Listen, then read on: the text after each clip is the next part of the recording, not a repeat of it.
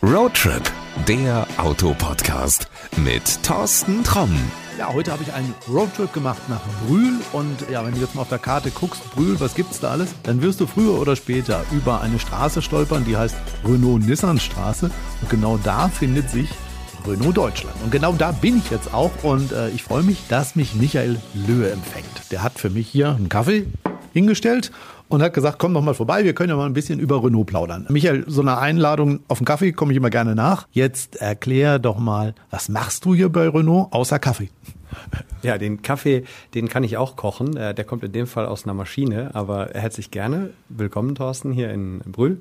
Ja, wir sitzen in der Renault-Nissan-Straße, das ist richtig. Sitzen hier in einem altehrwürdigen Gebäude, kann man äh, dazu sagen. Das ist alt und ehrwürdig, trifft in dem Fall. Schön, dass du es hier äh, gemütlich findest. Liegt wahrscheinlich eher am Kaffee und an uns als äh, zwangsläufig an dem Gebäude. Kann da nämlich gleich auch was zu sagen. Wir werden nämlich umziehen. Ich habe davon gehört, ja, ihr zieht um. Also warum? Ist es hier nicht mehr schön genug oder fehlt die Fläche? Nee, wir wollen uns auf modernes Arbeiten einstellen. Und zwar nicht New Work, wie es manchmal auf PowerPoint-Folien steht, sondern wirklich ähm, neues Arbeiten. Das heißt auch Schwerpunkt Schwerpunkt auf Homeoffice und die Möglichkeit für die Kolleginnen und Kollegen auch aus dem Homeoffice zu arbeiten. Und das ist an einem neuen Standort, wo wir in ein neues, modernes Bürogebäude ziehen werden, innerhalb von Köln. So viel kann ich verraten. ähm, das ist dann einfach mehr gegeben. Das ist eine New Work Environment, ähm, wie man so schön sagt, sprich ähm, ein altes, umgebautes, modernisiertes Gebäude mit äh, Hotels drumherum, mit Pizza, Burger und das haben wir hier in Brühl nicht. Ich wollte gerade sagen, Pizza, also da hast du mich ja sofort. Dann ein neues Gebäude, weihen wir beide ein bei einer Pizza. Das können wir gerne machen. Da können wir uns jetzt schon mal drauf verabreden. Das ist überhaupt kein Problem. Ja, was mache ich hier? Ich bin ganz neu an Bord bei Renault Deutschland. Ich bin seit äh, Juli hier in der Verantwortung als Vorstand Vertrieb. Renault Deutschland ist ja eine Aktiengesellschaft und darf hier den Vertrieb der Marke Renault verantworten. Das finde ich gut, weil mit dir würde ich gerne mal ein bisschen drüber plaudern, was so bei Renault sich in letzter Zeit getan hat. Ich finde, die Marke hat sich in meinen Augen zumindest stark gewandelt. Also früher war Renault eher so eine ja, graue Mausmarke. Also die haben solide Autos gebaut, aber nicht irgendwie so, die dich echt total begeistert haben. Und äh, jetzt sind die richtig stylisch. Wofür steht Renault heute? Ja, ich teile den Eindruck. Äh, ist auch einer der Gründe, warum ich äh, gewechselt bin, warum ich jetzt bei Renault mitarbeiten darf. Das geht ein Stück weit auch auf den neuen Vorstandsvorsitzenden zurück von Renault Group in Paris, Luca Di Meo, den ich aus meiner Vergangenheit bei Audi auch kenne oder kennenlernen durfte, kommt ja auch aus dem Volkswagen-Konzern wie ich auch. Und der hat die Renaulution eingeleitet, so nennt er das Projekt, äh, vor zwei, zweieinhalb Jahren, wo er angefangen hat. Und das Wesen dieser Renaulution ist, neue Fahrzeuge auf den Markt zu bringen, die Marke attraktiver zu machen. Das fängt beim ganz offensichtlichen an, neuem Logo, neuem Auftritt, ähm, auch beim beim Händler soll es anders ausschauen. Unsere ganzen Werbespots werden emotionaler, da passiert mehr, musikalischer und einfach attraktiver. Aber das Wesentliche dieser Renaulution-Strategie ist natürlich, das Fahrzeugdesign hat sich schon verändert. Wir haben den äh, Megane E-Tech, den Kana und dann Austral. Austral ist das neueste Fahrzeug. Da sieht man das schon so ein bisschen. Äh, ich kann aber auch sagen, dass wir in den nächsten Jahren da noch ganz attraktive neue Fahrzeuge sehen werden, die einfach kantiger werden, die ein bisschen bulliger werden und die in Summe vielleicht auch eine Go-To-Marke werden könnten eines Tages. Ich glaube, aktuell, das hast du richtig gesagt, ist Renault ähm, Graue Maus ein bisschen hart, aber es ist vielleicht eine Marke, wo man nicht zwangsläufig so den 17-Jährigen hört oder die 17-Jährige, ich möchte gerne dieses Auto als mein erstes Auto haben. Und das soll sich ändern. Aber sag mal, dieser Entschluss auf Elektromobilität zu setzen, gibt es ja schon länger. Also vor zehn Jahren oder für mehr als zehn Jahren kam der Zoe auf den Markt. Damals, wirst du wahrscheinlich noch kennen, aus allen möglichen Mitbewerbern belächelt das Auto und die haben gesagt, ja komm, so ein Quatsch, das wird doch nie was. Später ist halt eines der meistverkauften Elektroautos in Europa geworden. In einigen Ländern ist es das meistverkaufte Elektroauto. Ja, hat sich das gelohnt? Guck du doch jetzt mal zurück. Also ich meine, du warst damals ja auch bei Audi, jetzt bist bei Renault zehn Jahre Zoe. Ja, in der Tat. Also als ich angefangen habe bei ähm, Renault und mich bei den Händlern vorgestellt habe, wir haben ja ein, ein Format, Renault News heißt das, äh, wo wir in einem ja, Live-Format aus einem kleinen Studio hier unten in Brühl raussenden, habe ich genau das gesagt, dass wir nämlich aus der Audi-Volkswagen-Brille immer neidisch auf Renault geschaut haben, was das Thema Elektromobilität angeht. Und da war Renault tatsächlich Vorreiter mit dem Zoe. Ich habe mir mal ein paar Zahlen rausgesucht. Das ist nämlich in den letzten sechs Jahren das meistverkaufte Elektroauto in Europa. Und in Deutschland haben wir seitdem das zum ersten Mal eingeführt worden ist, also seitdem der Zoe zum ersten Mal hier auf der Straße ähm, rumgefahren ist, gut 90.000 Einheiten verkauft. Und was, glaube ich, ganz besonders wichtig ist, wenn man sich das anschaut, ähm, wie die Autos so bewertet werden von unabhängigen Plattformen. Es gibt da den NCAP oder NCAP ähm, Green Index. Das ist eine unabhängige Initiative. Die schauen sich an, wie environmental friendly, das ist eine englische Website, also wie äh, umweltfreundlich sind die Autos denn wirklich. Und da hat der Zoe fünf äh, Sterne von fünf bekommen und die Höchstpunktzahl von zehn Punkten. Und da sind wir natürlich stolz drauf, weil das über alle Generationen hinweg, glaube ich, die Kunden schon begeistert, dass man auch für einen kleinen Geldbeutel ein Elektroauto fahren kann. Und mit dem äh, Zoe E-Tech Electric, den wir jetzt eingeführt haben, ist das Ganze noch leistungsstärker geworden. Also jetzt ähm, hat äh, der Zoe für einen Kleinwagen, glaube ich, recht beeindruckende 395 Kilometer Reichweite. Und das Ganze eben mit Gleichstrom jetzt auch äh, an der Steckdose oder am, an der Ladestation. Und das sind schon neue Maßstäbe für diese, wir nennen es erschwingliche, alltagstaugliche äh, Elektromobilität. Da sind auch Fahrassistenzsysteme drin, die man aus dem Segment nicht zwangsläufig kennt. Du sagst gerade Kleinwagen. Das ist ja auch momentan so ein Trend, dass alle Hersteller sich irgendwie aus diesem Kleinwagensegment, gerade auch elektrische Kleinwagen, verabschieden. Ihr haltet daran fest. Ja und nein. Also da muss man schon ehrlich äh, sein. Ähm, wir haben die äh, Kleinwagenmodelle, aber auch an uns geht die Realität ja nicht vorbei. Und Fakt ist, Elektroautos sind in der Herstellung einfach teurer. Das heißt, du hast einen gewissen Fixkostenblock in diesem Auto, der vor allen Dingen durch die Getriebesituation und durch die Batterie ähm, selber veranlasst ist. Und diese Fixkosten kriegst du natürlich mit teureren Autos besser rein als mit kleineren Autos. Und deswegen tun sich alle Hersteller, das ist ja kein Renault-Phänomen, ähm, das ist, geht ja durch alle durch, tun sich schwer mit vollelektrischen Kleinwagen, ähm, weil du da einfach in der Marge deutlich weniger im Geldbeutel hast und die Entwicklung von Fahrzeugen finanzierst du natürlich durch Gewinn. Und ähm, umso größer die Autos, umso größer der Gewinn. Das ist einfach so. Gut, aber brauchen wir nicht, um Elektromobilität flächendeckend auszurollen, brauchen wir nicht diese Kleinwagen? Also ich meine, der Zoe ist ja da, der hat ja gezeigt, das funktioniert. Brauchen wir sie nicht in Zukunft noch mehr? Ich glaube, wir brauchen sie auch. Also ich glaube, wir brauchen unten und oben die richtigen Elektromobilitätsfahrzeuge und die Angebote. Für Stadt genauso wie für Land dürfen wir nicht vergessen. Ich bin jetzt für Deutschland verantwortlich, war früher bei Audi auch in der internationalen Verantwortung. Und da habe ich immer kritisiert, dass die deutschen Hersteller sich nur auf Deutschland konzentrieren. Weil wenn man sich die Welt anschaut, die findet halt auch in Metropolen ähm, wie Singapur, äh, New York, Tokio oder Peking statt und nicht nur auf dem Land. Jetzt bin ich in deutscher Verantwortung und da sieht es halt ein bisschen anders aus. Ähm, wir sind ein Flächenland mit vielen ähm, ja, zerklüfteten Gegenden Gegenden und da brauchst du Reichweite. Und auch das gehört zur Wahrheit dazu. Umso größer das Auto, umso größer die Batterie, umso größer die Reichweite. Also wir brauchen beides, ist so ein bisschen das Fazit.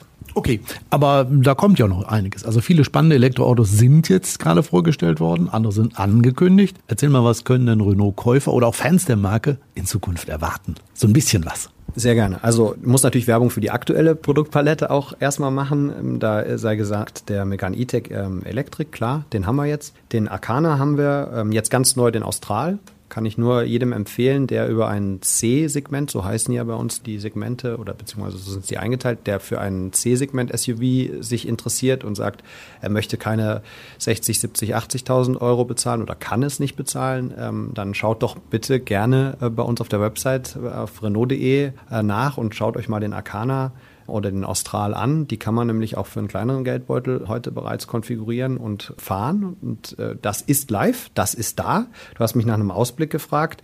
Ich kann sagen, dass wir 2023 einen neuen Siebensitzer präsentieren werden voll elektrisch. Name ist noch geheim, darf ich noch nicht drüber reden. Es gibt ihn oder kann man irgendwas noch mit in, in den Ring werfen? Äh, ob es ihn gibt, meinst du? Äh, den Namen gibt es, den darf ich aber nicht verraten. Das tut mir leid, da kriege ich Ärger aus Paris, wenn ich das, wenn ich das äh, täte. Ich hätte sonst vielleicht noch mal irgendwie so zu Vorschlägen aufgerufen, aber wenn ihr schon einen habt, dann nicht. Also bezahlst du die Pizza dann, oder? Das im Moment, da müssen wir noch mal drüber reden. Wenn du das Mikro ausmachst, dann können wir darüber sprechen, über die Pizza. ja, nein, Spaß beiseite. Also das kommt äh, 2023, 2024 kommt dann ein Coupé-SUV auf den Markt. Ähm, auch sehr spannend, natürlich voll elektrisch. Renault, äh, das konnte man der Presse jetzt gerade letzte Woche äh, entnehmen, teilt ein Stück weit die Systematik, äh, wie Fahrzeuge produziert werden sollen in der Zukunft auch auf eine Einheit Horse und eine Einheit, Einheit Ampere.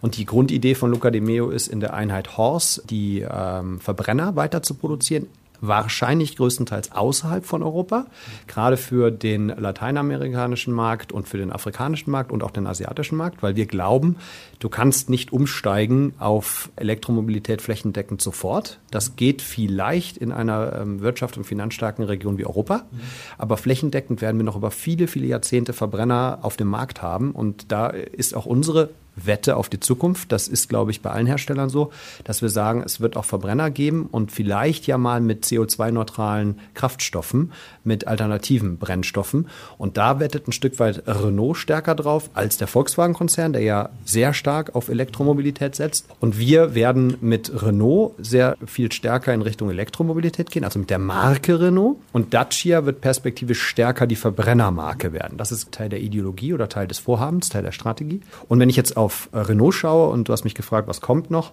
die nächste Generation des Scenic, darauf können wir uns freuen. Und worauf ich persönlich mich besonders freue, und das ist auch ein Grund, warum ich jetzt bei Renault arbeite, ist, wir können erwarten, dass der ikonische und durchaus auch in meiner Generation, deiner wahrscheinlich auch, bekannte R4 und R5 eine Neuauflage erfährt. Und das kommt schon ganz bald, 2024, 2025 können wir uns darauf freuen. Das werden dann vollelektrische Modelle sein. Und das ist etwas, wo ich eben gesagt habe, der oder die 17-Jährige dann vielleicht sagt, ich möchte nicht Mini fahren, sondern Renault R4 oder R5. Ich habe den in München gesehen. Ich habe die Studie gesehen. Wenn du sagst, der kommt so, dann bin ich mir ziemlich sicher, ihr könnt die gar nicht so schnell produzieren. Sprichst du vom R4 oder vom R5?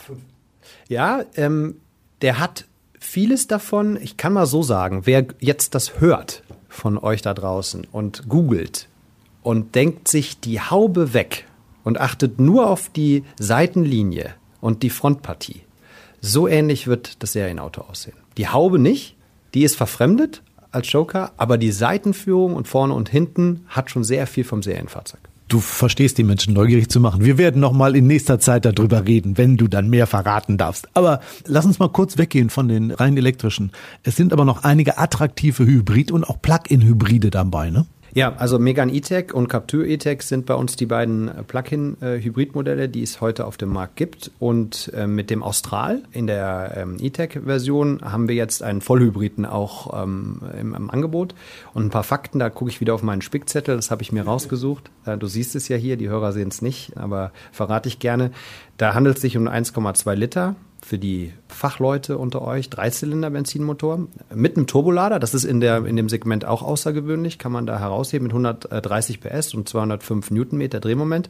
Und ich konnte den Wagen äh, mit einigen deiner Kollegen in äh, Madrid vor ein paar Wochen äh, Probe fahren und kann euch sagen, der macht echt Spaß. Das ist für Renault, glaube ich, auch was Neues. Ich bin auch keine Vollhybrid erfahrene Person. Das war für mich auch in der Form neu und habe mich da mit den Fachjournalisten, mit deinen Kollegen unterhalten, die sagen, in dem Segment für den Geldbeutel ist es äh, Benchmark. Also das sind, ähm, das ist ein Vollhybridfahrzeug von der Rekuperationsfähigkeit und von der Durchzugsfähigkeit des Motors ähm, macht das Spaß, das Auto zu fahren. Mal ganz davon abgesehen, dass ich finde, es ist ein cooles Design und auch da wieder der Hinweis auf Preis-Leistung, die man bei Renault bekommt. Ich glaube, da erreichen wir ein paar Käuferschichten, die auch sagen, sie wollen im Stadtverkehr möglichst viel elektrisch fahren. Das, da, unsere, unsere Aussage, unser ähm, Produktversprechen ist, dass bis zu 80 Prozent im Stadtverkehr voll elektrisch gefahren werden kann, durch diese Rekuperationsfähigkeit des Fahrzeugs. Und wenn man auf Kraftstoffpreise schaut, ist das natürlich auch immer ein Kaufargument.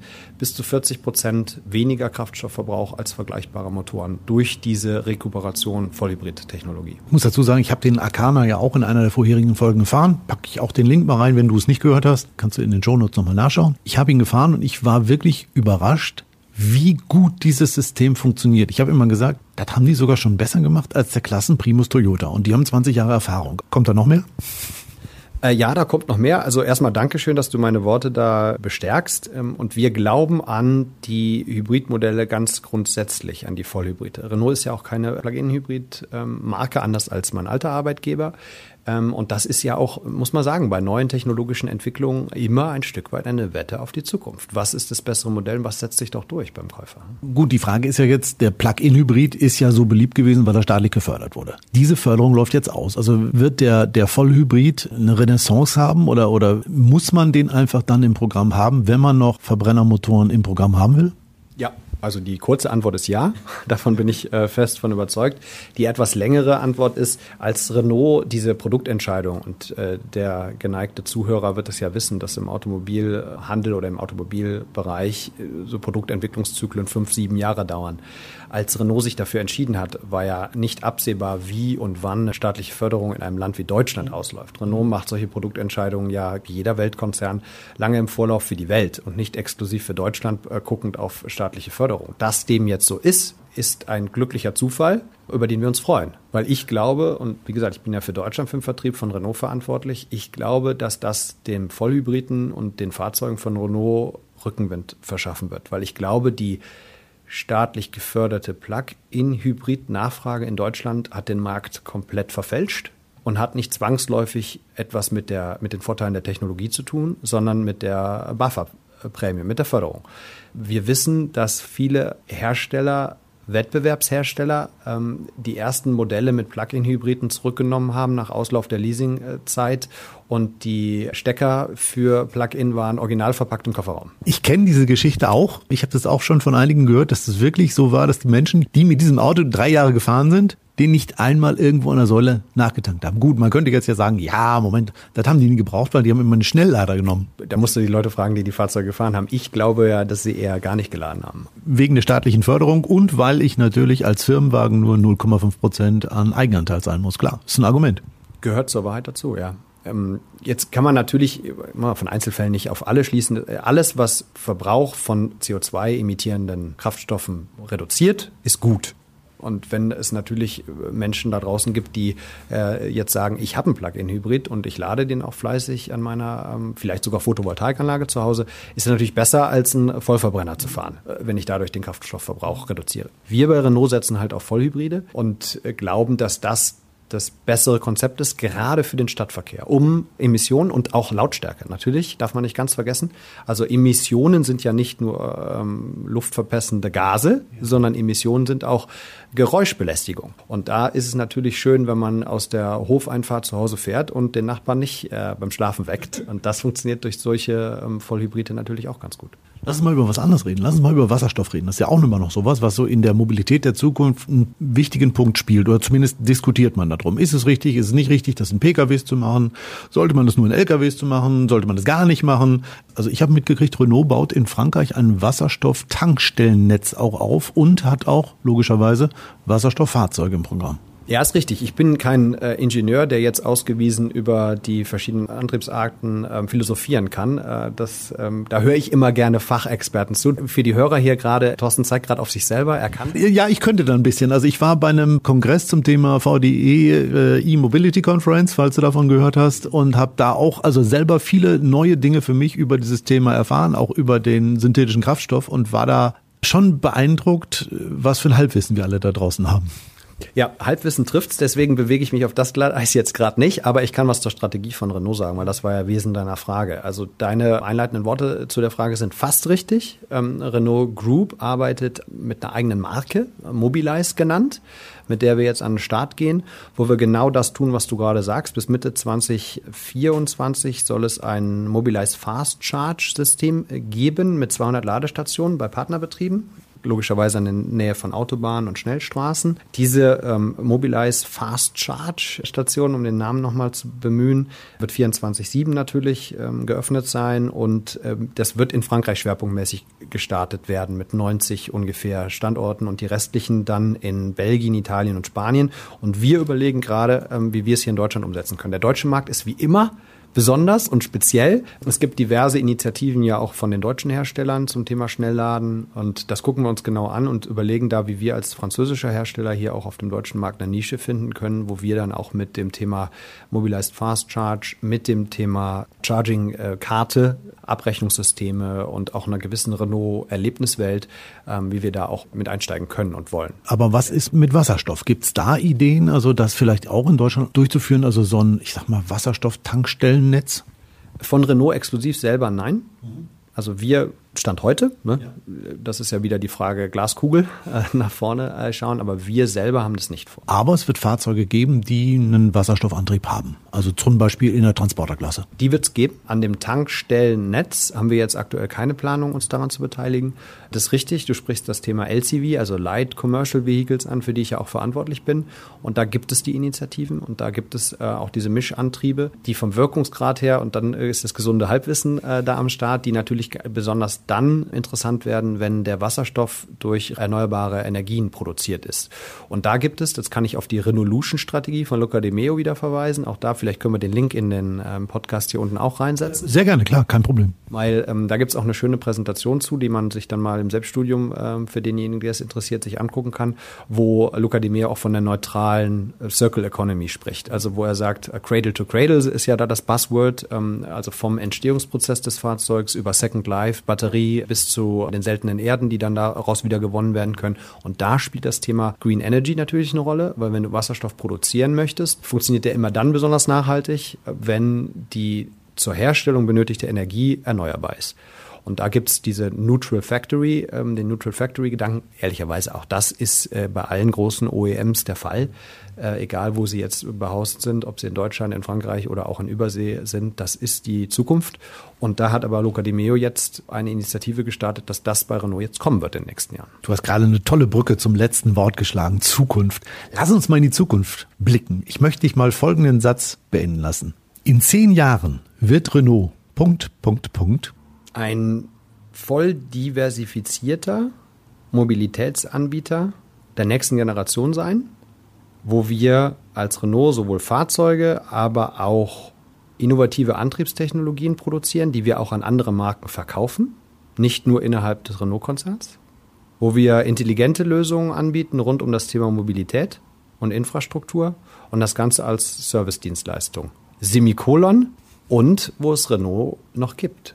Und damit würde ich das gern schließen, weil es gibt durchaus ein paar große OEMs, die es vielleicht in zehn Jahren in der Form nicht mehr geben wird. Und wir arbeiten alle dran, dass es Renault dann so als Gruppe noch geben wird. Michael, vielen Dank. Mehr kann ich dazu auch nicht sagen. Ich werde mir jetzt ein Kreuz in den Kalender machen. In zehn Jahren reden wir darüber. Und dann haben wir auch schon die erste Pizza am neuen Standort. Ich sage vielen, vielen Dank für deine Einladung. Vielen, vielen Dank für das Mitnehmen mal in die Renault-Welt. Und ja, bis zum nächsten Mal. Thorsten, vielen lieben Dank. Danke fürs Zuhören und äh, schöne Grüße in die Welt da draußen der Podcasthörer. Dankeschön. Ja, da hat uns Michael Löw von Renault eine ganze Menge erzählt, was die Franzosen auch in nächster Zeit vorhaben. Also es bleibt spannend.